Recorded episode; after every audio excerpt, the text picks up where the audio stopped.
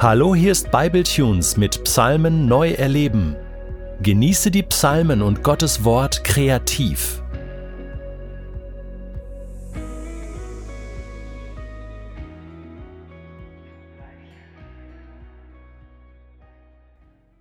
Für den Dirigenten mit Flötenspiel zu begleiten, ein Psalm Davids. Herr, lass mich ein offenes Ohr bei dir finden Höre doch, wie ich seufze. Meine Hilfeschreie sollen zu dir durchdringen, mein König und mein Gott, denn allein zu dir bete ich. Herr, in aller Frühe bringe ich mein Gebet wie ein Opfer vor dich und warte sehnsüchtig auf deine Antwort. Denn du bist ein Gott, dem es nicht gefällt, wenn Menschen sich dir widersetzen. Niederträchtige duldest du nicht in deiner Gegenwart. Wer verblendet ist vom Stolz, darf dir nicht unter die Augen treten. Menschen, die Unheil anrichten, erträgst du nicht. Wer lügt, sobald er den Mund aufmacht, den lässt du ins Verderben laufen. Mörder und Betrüger verabscheut der Herr. Ich aber darf zu deinem Haus kommen, weil du mir deine reiche Gnade schenkst. Ich darf mich niederwerfen vor deinem Heiligtum und dich in Ehrfurcht anbeten. Herr, erweise mir deine Treue und leite mich auf dem richtigen Weg. Tu es meinen Feinden zum Trotz. Bahne mir den Weg, den du mich führen willst. Aus dem Mund dieser Menschen kommt kein verlässliches Wort. Ihr Herz ist voller Bosheit, ihr Rachen gleicht einem offenen Grab und ihre Zunge gebrauchen sie nur, um zu betrügen. Sprich sie schuldig, o oh Gott, sollen sie doch selbst zu Fall kommen durch ihre hinterhältigen Pläne. Verstoße sie, weil sie dir die Treue brechen und sich immer wieder gegen dich auflehnen. Doch Freude wird bei all denen herrschen, die bei dir Hilfe suchen. Ihr Jubel wird ohne Ende sein, denn du stellst sie unter deinen Schutz. So werden alle jubeln über dich, die deinen Namen lieben. Denn du, Herr, segnest alle Menschen, die dir treu sind. Deine Gnade umgibt sie und schützt sie wie ein Schild.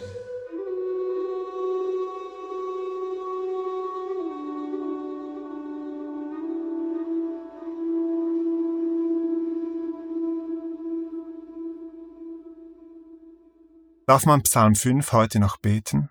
Darf man so mit Gott sprechen? Wütend, verletzt, Gott um Rache und Bestrafung der Feinde bittend? Das ist hier die Frage. Dieser Psalm ist ein Hilfeschrei ein lautes Seufzen, das aus tiefstem Herzen kommt. Das ist kein Psalm, den man nach einem reichhaltigen Sonntagsbrunch in friedlicher Atmosphäre auf dem Sofa mal so kurz schreibt. Da schreit jemand aus der Situation, aus der Not heraus zu Gott, völlig ungefiltert, und was dabei herauskommt, ist Psalm 5. Der Psalm lebt von den Emotionen, von der Sehnsucht nach Gerechtigkeit und ja, er lebt auch von der Wut. David redet sich so richtig in Rage. Immer wieder wogt der Psalm hin und her zwischen dem Blick auf Gott und dem Blick auf die Feinde. Und da bricht es aus David hervor. Er wünscht sich, dass Gott Gerechtigkeit bringt und sich an seinen Feinden rächt. Seine Verzweiflung gipfelt in diesem Aufschrei. Sprich sie schuldig, o oh Gott, lass sie zu Fall kommen, verstoße sie. Und dann, erst dann, ebbt seine Wut ab und David findet in den letzten Versen die Kurve, findet Ruhe und Zuflucht bei Gott. Psalm 5 ist eine Momentaufnahme. Da spricht jemand im Affekt. Und man könnte jetzt einwenden, ja, die Bibel hat noch mehr über den Umgang mit den Feinden zu sagen, als was wir in diesem Psalm hier lesen. Liebt eure Feinde, betet für die, die euch verfolgen, lasst dich nicht vom Bösen überwinden, sondern überwinde das Böse mit dem Guten. Aber wenn wir mal bei diesem Psalm verweilen, dann lernen wir eine wichtige Lektion über den Umgang mit unseren Feinden, mit den Menschen, die gegen uns sind.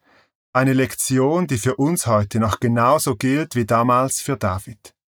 Und diese Lektion heißt, lieber scharf beten als scharf schießen. David legt seine ganze Wut, seine Verzweiflung, sogar seinen Hass in ein Gebet. Er verpackt seine Gefühle in Worte und bringt diese Worte vor Gott, und damit lädt David auch seine Rachegefühle bei Gott ab und gibt die Rache damit aus seiner eigenen Hand. Davids größter Feind war sein eigener Schwiegervater, der König von Israel, Saul. Jahrzehntelang wurde David von Saul verfolgt und musste sich in der Wüste und in abgelegenen Höhlen verstecken. Sein Leben war dauernd in Gefahr. Und wenn David in unserem Psalm klagt, aus dem Mund dieser Menschen kommt kein verlässliches Wort, dann können wir uns Sauls Verhalten bildhaft vorstellen. Wie oft wurde David von Saul betrogen und dann willkommen geheißen am Hof und dann wieder verfolgt. Freundliche Worte, ja sogar Tränen der Zuwendung und dann fliegt wieder ein Speer. Zweimal hatte David Sauls Leben in der Hand. Zweimal hätte er die Rache in seine eigene Hand nehmen und den König umbringen können. Einmal in der Höhle, als Saul auf dem Klo war, und einmal in der Nacht in Sauls Lager, als er schlief, und zweimal hat David nicht zugestoßen. Ist es nicht erstaunlich, dass ein Mensch, der so wütend beten kann, so friedlich handelt? Ich glaube, beides hängt miteinander zusammen. David hatte die Rache in Gottes Hände gelegt. Er vertraute auf seinen Gott, dass er für Gerechtigkeit sorgen würde.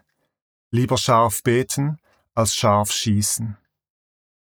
Wie oft schießen wir scharf und beten dann mild. Besser wäre es umgekehrt. Dieser Psalm ist eine Einladung an dich, an diesen Ort zu kommen, an dem kein frommer Sprachfilter mehr zwischen dir und Gott steht. Ein Ort, an dem Wut, Enttäuschung, auch Rachegefühle vor Gott zur Sprache kommen dürfen. Sag es ihm doch einfach. Und wenn du keine eigenen Worte findest, dann nimm Psalm 5 und mach ihn zu deinem eigenen Gebet. Und von diesem Ort kannst du danach wieder aufbrechen, wie David, im Wissen, dass Gott für Gerechtigkeit sorgen wird und dass du es selbst nicht tun musst. Etwas Zweites scheint mir ganz wichtig zu sein bei diesem Psalm. David inszeniert sich nicht als dieser unfehlbare Heilige. Ein Leitwort dieses Psalms, man würde es kaum glauben, ist Gnade. In Vers 8 sagt David, ich darf zu deinem Haus kommen, weil du mir deine reiche Gnade schenkst. Und der Psalm endet mit, deine Gnade umgibt sie und schützt sie wie ein Schild.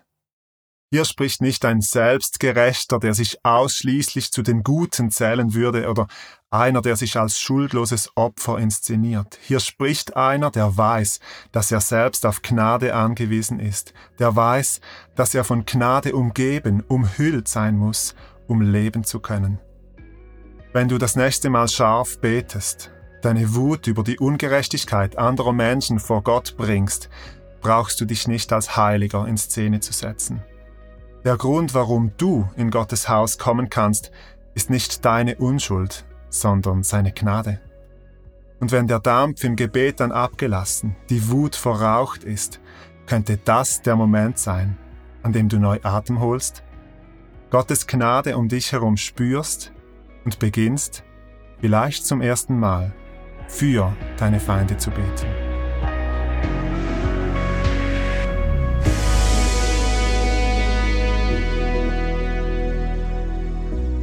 Du möchtest diesen Psalm noch für dich persönlich vertiefen?